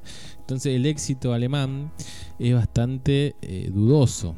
De hecho, eh, tanto España e Italia, que son los dos países de Europa más críticos, no han recibido ninguna ayuda de Alemania. Sí han recibido ayuda de Cuba, por ejemplo. Eh, con todas las limitaciones, con eh, un bloqueo eh, de Estados Unidos. Sin embargo, estos países del primer mundo tuvieron la ayuda de una isla pobre y miserable como la de Cuba. También recibieron ayuda de China, pero bueno, entendemos que China es un país también desarrollado, con muchos recursos. así que claramente el primer mundo ha hecho aguas en esta crisis a pesar de que nos quieran vender ahora el modelo alemán como algo bueno, eh, pero tiene que ver con el dibujo de las cifras. Bueno, miremos a futuro eh, qué uso se le van a dar a los recursos naturales, cómo se va a producir eh, y cómo se van a producir los alimentos que vamos a ingerir, que también es un flor de tema para pensar, por ejemplo, en Argentina, los alimentos que nos venden del supermercado, la calidad que tienen. Sí, y yo creo que mm, como mensaje final es entender de que no hay más margen. Eh, por más que sigamos discutiendo impuesto a la riqueza sí, impuesto a la riqueza no, y, y el que tiene un auto y una casa se siente ofendido porque Alberto quiere cobrarle un impuesto a los pensando que pertenece a esa clase, eh, no hay más margen. El mundo, el ambiente está colapsando y no hay más lugar para seguir eh, explotando al medio ambiente de esta manera. Nos vamos a ir a una pausa para luego volver con las efemérides. ¿Con qué tema nos vamos a ir a la pausa? Te leo al revés de masacre. Ok. ¡Hola! Somos los Masacre, así que un beso, toma. Mm.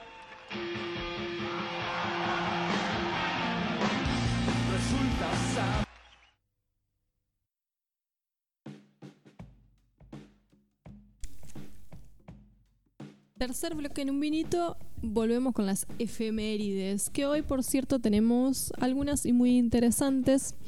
El 27 de abril de 1927 nació el actor y humorista argentino Mauricio Borenstein, más conocido como Tato. Tato Bores. Eh, Lástima que su hijo no, no siguió la línea del padre, ¿no? Y ahora hace columnas en Clarín.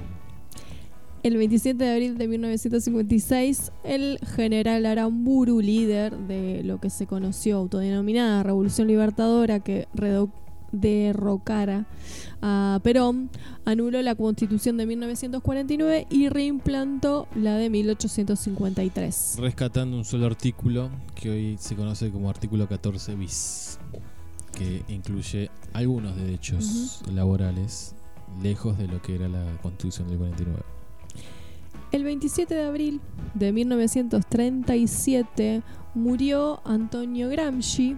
Eh, la verdad que es un teórico que siempre viene a mi mente cada vez que estamos debatiendo de algún tema en un vinito.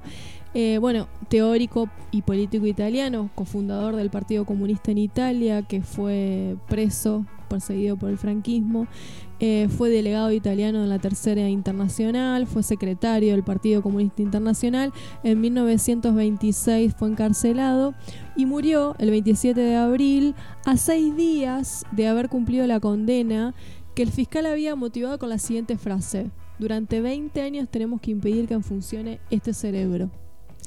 Bueno, la obra de Gramsci consta de un montón de artículos periodísticos y una treintena de esos cuadernos los hizo estando en cárcel, conocidos como los cuadernos de cárcel de Gramsci. Y eh, destaco entre su gran obra un concepto que le ha dado un giro a la perspectiva marxista, que es el de hegemonía. Eso te quería decir que muy bueno para analizar este momento donde gente que no tiene donde caerse muerta se siente ofendida porque se le quiere cobrar un impuesto a los más ricos, ¿no? Sí, Y eso explica cómo las clases dominantes no han eh, lavado la cabeza, no han ganado la batalla cultural, como también se dice, de hacernos creer que pertenecemos a una clase que no y perder nuestra propia identidad de clase, ¿no? Y de esa manera eh, tener esta confusión de en vez de estar pidiendo o exigiendo eh, tal vez algo más profundo que el impuesto a la riqueza, que es un impuestito realmente a la- comparado con los patrimonios que tienen, eh, a salir a defender a Pablo Roca, a Mañeto, eh, a Pérez Compán o cualquiera de los magnates que tenemos en nuestra república. Lo que nos permitió este concepto y esta nueva rosca que le da Gramsci al concepto de hegemonía es comprender que eh, los sectores sociales más desfavorecidos, las clases medias, eh, entendemos que el mundo en el que vivimos es el único posible y que como consecuencia de ese pensamiento, esa mirada al mundo, entendemos que no hay posibilidad de cambio. Y es ahí obviamente donde viene la inclinación pesimista, la posibilidad de que haya un mundo distinto después de la pandemia. Pero eh, también nos hace dar cuenta de la responsabilidad que tenemos los que sí estamos convencidos de que eh, un mundo distinto es posible porque en definitiva el mundo es producto de los que vivimos en él, eh, no es un destino natural, eh, no es que es así desde tiempos remotos, sino que se ha ido modificando y se ha ido modificando por la acción del hombre. Esto es tan sencillo que parece ser. Sin embargo, ha generado que generaciones y generaciones y generaciones eh, transcurramos nuestra vida pensando que lo que vivimos es así. No puede ser de otra manera. y por lo tanto también nos resta la capacidad de pensar. Si lo, lo definimos de esa manera suena tormentoso y terrible, pero es producto de la hegemonía. Lo bueno eh, de la mirada de Gramsci es que la hegemonía, pensada como un proceso, nos permite pensar justamente procesos contrahegemónicos. Y ahí se inclina la balanza para una mirada optimista de situaciones, por ejemplo, futuro de la pandemia. Me parece un término súper interesante de Gramsci que le ha dado vida eh, que ha reescrito de alguna manera la eh, teoría marxista. Y yendo a la génesis del concepto, Gramsci empieza, empieza, la elaboración del concepto de hegemonía cuando en Italia estaban todas las condiciones objetivas, todas las contradicciones del capitalismo dada para que surgiera la revolución comunista o marxista, y sin embargo no sucede. Entonces ahí él se empieza a preguntar qué pasó, que si se llegó a toda la situación que el manual decía que había que llegar y no sucede, bueno, y ahí empieza a elaborar este concepto de hegemonía, cómo las clases dominantes ejercen una dominación no solo por eh, una vía violenta, diríamos, o de control, si vamos a Foucault, que también lo hemos nombrado, sino que tiene que ver con esta cuestión cultural, que nos convencen de que el sistema de explotación es un sistema natural, que así debe funcionar el mundo, y que las clases bajas o medias están más emparentadas con las clases altas que con las clases trabajadoras, cuando en la realidad es todo lo contrario. Ahí está el gran triunfo del liberalismo y la sociedad capitalista. Eh, por eso la dificultad de transformarlo y de lograr comprender ciertos hechos sociales. Eh, lo increíble es la sutileza con la que opera la hegemonía, construyendo nada más ni nada menos que subjetividades. Eh, entonces, lo bueno es que existen rupturas y contradicciones en ese proceso hegemónico que nos echan un poquito de luz en la posibilidad de que haya eh, caminos distintos que vengan a cuestionar eh, las decisiones, por ejemplo, de los grupos, los grandes grupos económicos a nivel mundial y si asumimos toda la positividad del mundo, entender la crisis de la pandemia como una posibilidad histórica de dar cuenta de los prejuicios que tuvieron a nivel mundial las decisiones preexistentes a la pandemia producto del capitalismo. No sé si entendió la idea. Eh, poder pensar la pandemia como una crisis eh, óptima y viable para eh, criticar el capitalismo, nada más ni nada menos. Sí, una crisis que tranquilamente puede haber sido evitada porque hubo antecedentes que, que marcaban que esto podía suceder y sin embargo, porque era hacer cada vez más eficiente y más rentable todo, eh, llevó a recortes en salud, eh, recorte a lo que se llama como estado de bienestar, que agudiza esta crisis, que si hubiese existido esos recursos, hubiese estado a disposición del Estado y de la salud pública esos recursos, hubiese sido mucho la cantidad de vidas que se hubiesen perdido durante el coronavirus que estamos transitando. Bueno, homenajeamos a Gramsci reconociendo que forma parte de nuestro marco teórico con el que miramos la realidad. Y la última efeméride que traemos para el día de hoy es que, eh, bueno, esto eh, se produjo un 26 de abril, pero queríamos necesario mencionarlo. En 1986 se produjo el accidente nuclear más grave de la historia, el del accidente nuclear de Chernobyl. Y eh, y bueno, la revista Sudestada hoy sacó una nota me pareció muy interesante porque eh, hace hincapié a la ayuda que tuvo eh, que tuvo eh, un grupo de jóvenes, de niños, que fueron llevados a, la isla Cuba. Es decir, que ya en aquel entonces, a pesar de la situación cubana, estaban no solamente llevando médicos para que evaluaran la situación de contaminación producto de la explosión en Chernobyl, sino también hicieron todo un. montaron todo una ayuda comunitaria que, em, hizo que de hecho muchos niños lograran sobrevivir y hoy por ejemplo eh, agradezcan esa ayuda que recibieron de Cuba porque pudieron lograron tener hijos por ejemplo y formar una familia. Fue en 1990 que cuatro años después del accidente fue el propio Fidel que recibió una delegación de 139 niños eh, se los ubicó en un balneario llamado Tarara, unos 20 kilómetros de La Habana, y ahí se recepcionó y fue un lugar de rehabilitación a cargo de Julio Medina, que fue el doctor coordinador de ese programa de atención de niños de Chernobyl. Hoy mencionábamos a Cuba como en este contexto de pandemia está ayudando a los diferentes países. Chomsky lo llama el milagro cubano, que entiende perfectamente lo que es el verdadero internacionalismo. eh, bueno, país que dista... Eh, intenta, a pesar de los bloqueos, eh, deslindarse del modo de producción capitalista. Interesante para pensarlo como ejemplo, ¿no? Sí, un país que tiene cero de, desnutrición infantil, que no tiene nadie viviendo en la calle, a pesar de todas sus limitaciones, sus carencias. Eh, lo básico, que es la salud, la alimentación, en Cuba está garantizado para toda la población. Bueno, así que recordábamos este hecho histórico que sucedió un 26 de abril de 1989 y le damos también este giro reconociendo eh, la participación que tuvo Cuba en la ayuda de miles de niños que pudieron asistir a la isla y eh, fueron asistidos en las diferentes enfermedades que padecieron producto de, la explosión en Chernobyl. Y y el jueves vamos a tener eh, el comentario de nuestro especialista en el séptimo arte, Esteban Liera, sobre la mm, serie, serie de Chernobyl que hizo HBO hace un par de años, no sé si hace uno o dos.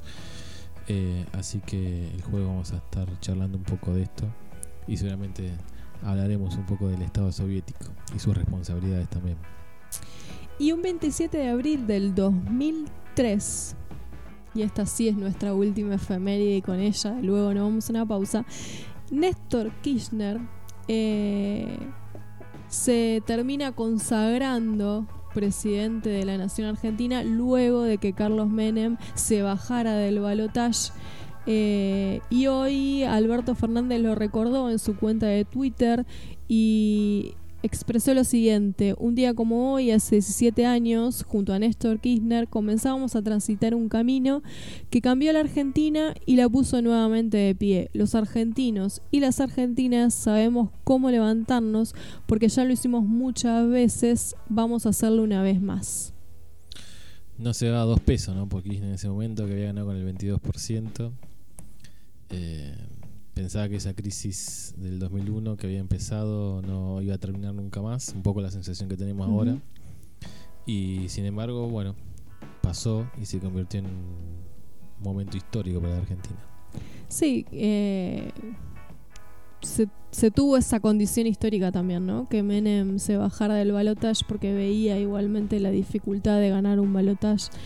se baja para perjudicarlo, eh, porque iba a ser una, una victoria de 70-30. Eh, de hecho, el, último daño que le hace Menem a la Argentina es bajarse ese balotaje para que asuma un gobierno en, cuestión. Con poco apoyo. Claro, sí. en condiciones de debilidad. Bueno, bueno, recordamos hoy, junto con Alberto, que lo recordó también a Néstor hace 17 años. Eh, y, y la vigencia, ¿no? Que a pesar de cuatro años de Macri, otra vez el ideario kirchnerista vuelve a ganar una elección. Nos vamos a una pausa con el tema Luna Herida de Carajo.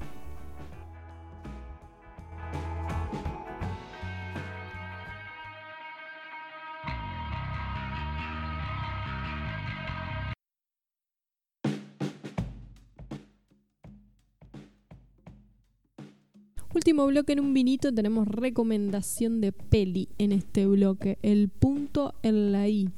Y no tiene nada que ver con lo que venimos hablando, pero bueno, para justamente alivianar lo pesado del programa de hoy, eh, una historia de amor. Una historia de amor que es posible visualizarla fácilmente, señor técnico. Eh, No. A primera vista sí Ah. parece que es una historia de amor común y corriente, pero después se vuelve un poco más neurótica, obsesiva, ¿no? Sí, de hecho, igual. la traducción del tema, del tema, del título de la película en castellano es obsesión. Me refería a dónde la podemos ver, señor conductor. Ah, pensé que era el comentario. Eh, para verla es un poco complicado. Eso me refería. Eh, está en YouTube, Bien. pero está en inglés con eh, subtítulos, creo que en checoslovaco. Bueno, pero la mayoría de nuestros en, oyentes en checo, seguramente porque manejan, checoslovaquia no existe más. manejan Eh, ese idioma. Yo la pude conseguir a través de un torrent, pero que quedó en la computadora que se rompió. Eh, no sé si nuestros oyentes sab- sabrán manejar lo que es eh, un torrent, ¿no? Tienen que bajarse una aplicación que se llama BitTorrent y después entrar a mm, páginas que, que tengan torrent. La más popular es de Pirate Bay, Bay, lo leo en castellano, eh, THE Pirate Bay, B larga, y.org. Eh, y ahí buscan el punto de la I y lo descargan. Pero bueno, es un proceso que no es complicado, pero hay que saber hacerlo. Cualquier cosa nos armas un tutorial y lo publicamos en la página Un Vinitos, porque la verdad que es una película que mm, no se podrían perder. Es una película que supone una historia de amor, pero tiene tantas idas y vueltas que hasta el final de la película te estás asombrando de los cambios que tiene la historia. Y eso es lo que la hace muy interesante. La película eh, se trata de Carmen, que es una bailarina de flamenco que intenta escapar de su turbio pasado. Para ello traslada su residencia de Madrid a Londres y es ahí en la capital británica donde entabla una relación sentimental con Barnaby, un chico de familia adinerada con el que termina comprometiéndose en matrimonio. Hasta ahí una historia de amor típica.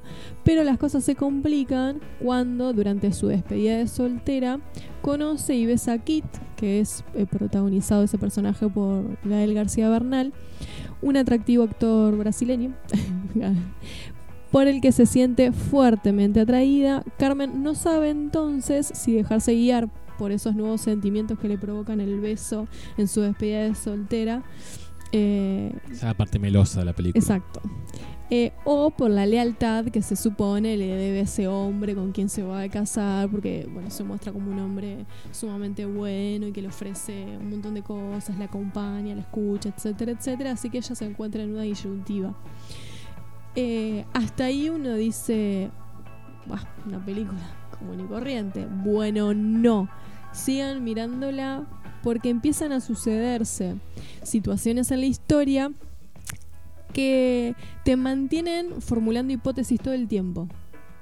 De hecho, vos decías Ahora que va a pasar tal cosa, ahora va a pasar tal cosa y no pasa. Exactamente. De hecho, vos decías que la película eh, se conoce también con el nombre de Obsesión. eh, entonces uno todo el tiempo va sacando conjeturas sobre dónde está la obsesión, quién es él o la obsesiva. eh, pero no es así. Otra cosa novedosa o, o que está buena de la película es que no hay buenos y malos. Como que esas categorías van eh, cambiando aleatoriamente todo el tiempo. Es cierto. Y eh, los personajes se van justificando y te terminan convenciendo también de las decisiones que toman en su vida. Eh, y otra de las cuestiones, no solamente con la historia, sino que tiene una manera de ser filmada eh, diferente al resto de las películas que he mirado, sinceramente. Por el lugar que está puesto la cámara, no, no sé cómo explicarlo cinematográficamente hablando, pero tiene mm, un encuadre distinto a lo que solemos ver en cine, lo cual también la hace atractiva, la manera de estar filmada. Y es una película bastante viejita porque es del 2003. Eh, sin embargo, tiene estos atractivos muy modernos o muy eh, experimentales para lo que es el cine. Bueno, eh, es catalogada como un tráiler psicológico, eh, lo cual, ya decíamos, al principio uno parece que se topó con una película de las más románticas y en realidad está enfrente a una, en todo caso, comedia dramática con tintes de tráiler psicológico. eh, que da realmente un giro inesperado. Eh, es una producción que también es interesante conocer este dato, que es la primer película que hace el director. Que el director es Arrancó Matthew. Parfield. Eh, de hecho, fue premiado por la película como guionista y novelista. eh, fue responsable de ese guion. eh, pero fue su debut. Esta produ- coproducción hispano-británica fue el debut que tuvo Matthew Parkhill, el, el director de la peli. Eh, les decíamos que los actores son el mexicano Gael García Bernal, eh, la argentina Natalia Berbeque y el británico James Darcy. Eh, No tenía ese dato que era argentina, una actriz. ¿viste? Por eso es una coproducción argentina, española y británica.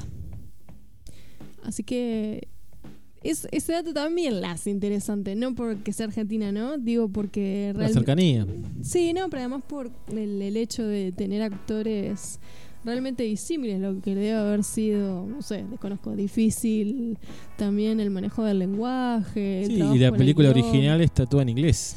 Me imagino que para la Argentina y para García Bernal también ha sido un desafío en su actuación todo el tiempo hablar el inglés Ujú. fuera de su idioma madre. Es una muy linda película, muy linda película que dura aproximadamente una hora y media, no es, Es corta. eh, no es tan larga para lo que estamos habituados.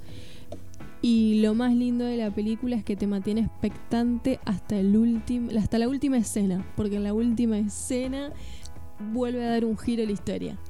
Eh, que voy aprendiendo a no spoilear las películas, así que no quiero decir más nada. Simplemente esto, que uno piensa que es una película de amor. De hecho, la verdad que el nombre de la película se alusiona a un diálogo que existe Sí, muy. que no tiene nada meloso. que ver, sí, que no tiene nada que ver con la trama de la película. Así que si la pueden conseguir o nuestro técnico nos da un tutorial para poder mirarla durante la cuarentena, Podríamos intentar bajarla de vuelta y pasarla al que quiera. Eh, pero bueno, los elfos, los Zergs y todas las fuerzas que conspiran contra nuestra computadora anterior se llevaron esa película también. se están llevando todos los extraterrestres, los elfos, los seres extraños. No solo luchamos contra el capitalismo, sino también contra Fo. las fuerzas metafísicas, que tal vez sean lo mismo, no sabemos. Me quedé con ganas de que me responda Aníbal Amaya eh, cómo amigarnos con estas energías que nos están... ¿Cómo para comprenderlas? Porque él dice que son unos incomprendidos. No sé si, en el pro- si tendremos la oportunidad de volver a escucharlo y entrevistarlo. Quiero que me ayuden a descubrir eso. Bueno, que me dé algo para leer, no sé ya. un ejercicio para hacer. también un descubrimiento, una construcción colectiva, cómo conectarse con estos seres. Nos estamos yendo, ¿no? Estamos terminando. Estamos Eh, terminando, sí.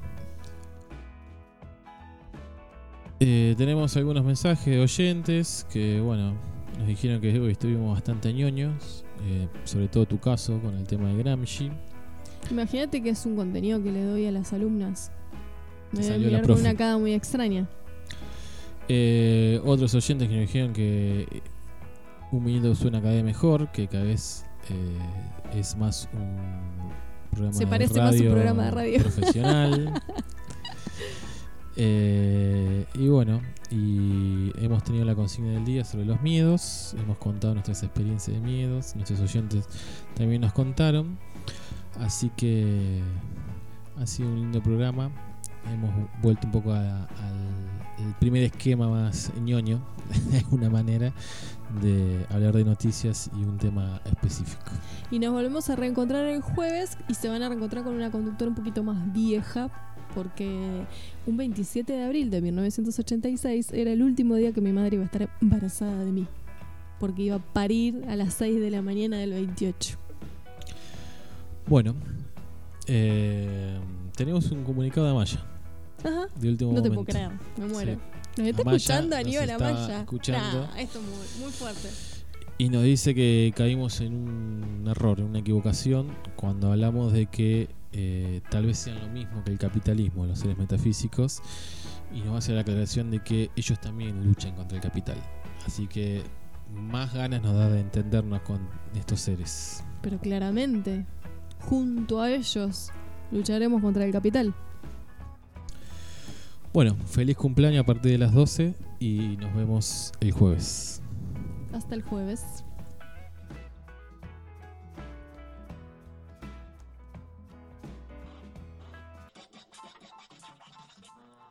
Los lunes a las 20 horas te esperamos con actualidad, noticias, cine, espectáculos.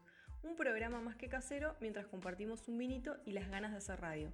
Encontranos en Facebook como Eustaquio Un Vinito, en Instagram Un Vinito Radio 20 o en Twitter arroba Un Radio.